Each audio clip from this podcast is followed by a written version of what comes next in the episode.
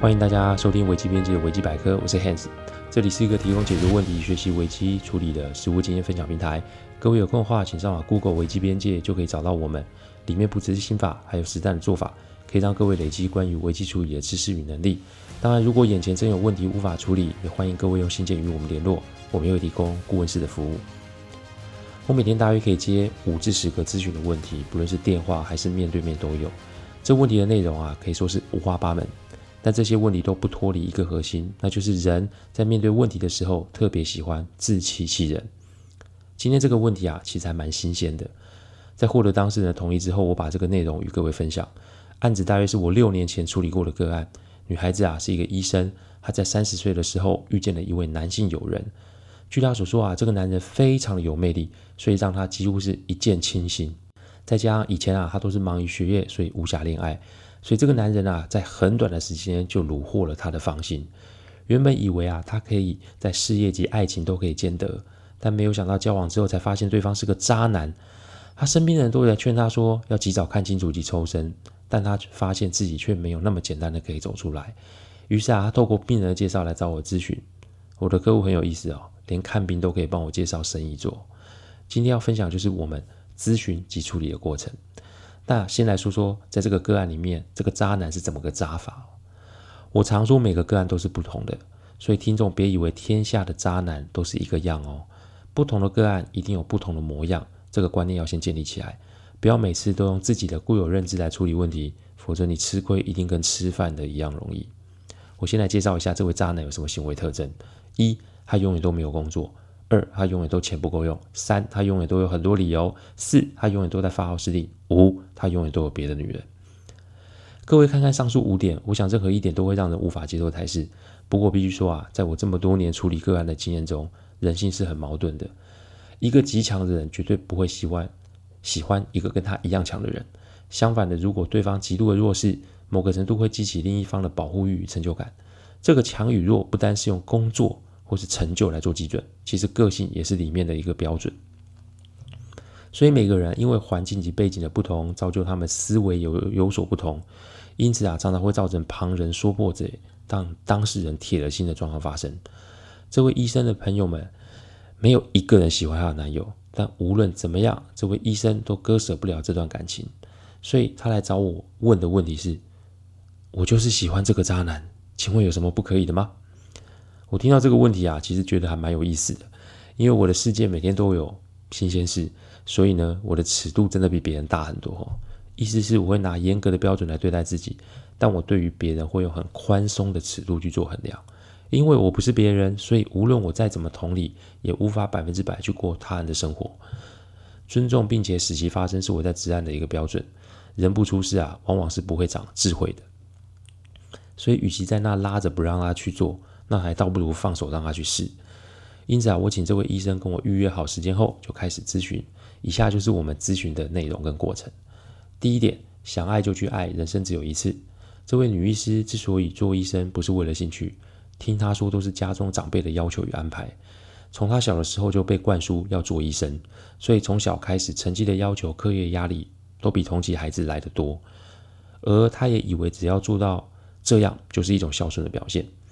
前面的三十年都是为了别人而过，所以当他遇见了这位渣男的时候，他感觉自己被对方完全的接纳与呵护，这种感受是他从来都没有过的。所以哪怕他理智上知道这个男的有问题，但他就是想要享受这种激情与快感。他说完之后问我有什么样的看法，我看了看他说话的时间大约是十分钟，但里面大约有八分钟都是在讲家庭的事，可见啊，他对以前的配合是后悔的。他现在其实并不是被爱情冲昏了头，他现在只是想要为他已经逝去的岁月时光做一些挽救及享受。所以我只跟他说：想爱就去爱啊，人生只有一次，别人眼中的蠢事，也许是你目前人生中的正事啊。所以我不觉得在这件事情上你要向任何人做交代。相反的，如果你可以透过这一次的经验来满足甚至理解爱情及人生中的一些事，那都是好的。所以赶紧去爱，用力去爱。根据这位女医师后来跟我说，当她听到我这么说的时候，她脑中好像是被一个铁锤给敲了一下。因为这么久以来，我是第一个完全支持她要做什么的人。她那个当下心中涌现了很多莫名的安全感，所以她就接着跟我说更多深入的细节。第二点，想做就去做，凡事皆可调整。以赞成做开头，其实是真的是以人性做考量。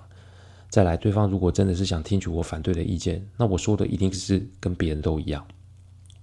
所以，如果我真的要解决他的问题，光是反对及说教那是没有用的，因为他是医生，所以相关的生理知识啊，这限制级的内容我们就不说了啊，他是一定懂的。所以我只负责他心理的部分，因为关于爱情的美好，我想他正在体验中，所以呢，我只提醒风险的部分。对照上述渣男五大特征，我也给了他五个方向：一，他要学习收养这个男人；二，他要学习资助这个男人；三，他要学习一直被他唬烂；四，他要学习做一个小女人；五，他要学习当个大量的人。因为你的选择啊是要这个渣男，所以在你还没有变心或死心之前，两个人在一起一定会有一些风险。所以我也提醒对方，只要做好相关的安全防护措施，其实剩下的一切都是可以被调整的。但重点是，你可以享受那种生理 及心理上的愉悦感，但也请不要天真的相信对方会因为你而改变。我会说这句话，不是因为他爱上的是渣男，我说这句话是提醒所有的听众。因为人在顺境的时候，特别喜欢编织美好的情节。爱情如果这么美好的话，那么世上就不会有这么多心碎的人了。心理上的把持如果没有的话，那么终究就是会出事。第三点，人才都可失，但要设停损点。接下来就是因为你要跟他共处一室，也要出资帮助他的生活，所以以长辈的角度来看，那就是人财两失。我个人对这种状况其实没有什么太大反应，因为只要当事人知道并且可以接受即可。但重点。是凡事都要有个停损点，意思他必须啊要让渣男知道什么是他不可以接受的，比如说怀孕、共同投资、当保证人等。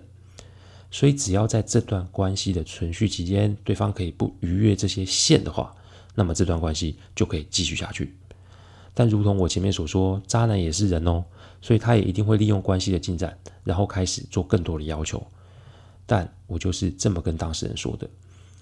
对方可以跟你要求，甚至是在那边上演，这不是肯德基。但重点就是你不可以有所退让。反正次数久了之后，要么对方死心配合你演出，不然就是什么，他会找寻更容易下手的目标离你而去。不论是哪一种，对你来说都不会是吃亏的选项。只要记得坚持这一点就好。第四点，你想要什么都得付出代价。我讲过非常多次关于效果与后果的概念。他既然想要这段关系，那么他就要忍受周遭朋友、亲人，甚至是父母的反对。人性最大的问题就在这边了，什么都想要，然后等到什么都得不到的时候，结果就是怪东怪西，然后认为自己最可怜。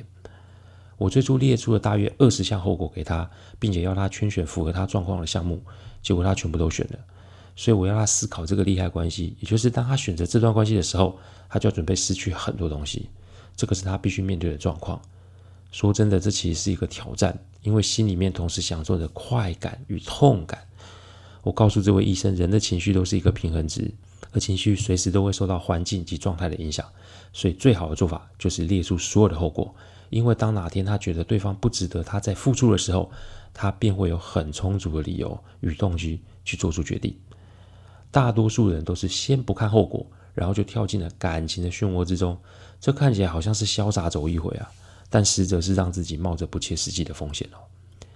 而随着关系的不稳定，那心中的不确定与恐惧就会越来越多。等到真相揭露的那一天，这通常就是让当事人去自杀或者去伤人。所以要爱渣男可以，但后果先弄清楚再说。我们咨询完毕了之后，这医生就真的去跟了这个渣男同居哦。那这个时间我大概是三年多吧。某天呢，我接到他的讯息，上面写着 Hans。我现在啊，正坐在飞往非洲的班机上。我上周啊，把这个渣男给甩了。感谢你当时给我的建议。这三年是我人生最开心的时光，而我也决定要往人生的下一个阶段了。这一次啊，我仍然没有听从周遭朋友及家人的声音，我选择了去做无国界医生。希望你一切都好。我确定的是，我很好。珍重再见。直至今日，我们还保持着联络。他现在非常享受自己的生活与环境。渣男是他人生转变的一个关键，因为啊，终于让他清楚人生是自己的，要么就是为别人而活，然后抑郁一生，要么就是承受后果，大胆尝试。很幸运的，我陪伴他走过人生的非常时期。我们认为的好，对于当事人来说未必是真正的好。我们安排的路对于当事人来说也未必是真正的适合。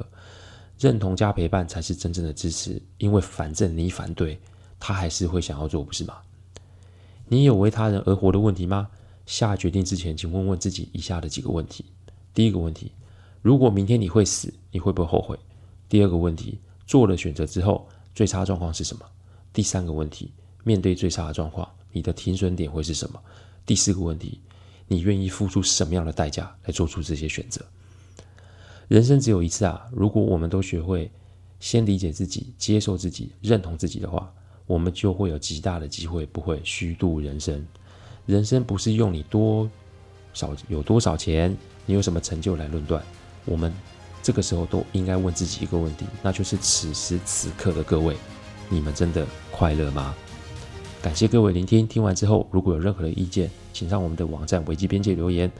我们预计啊，每周一中午会上架一个 podcast 的主题分享。各位有任何想听的主题，也都可以透过留言给我们知道。再次感谢大家，我们下次再见，拜拜。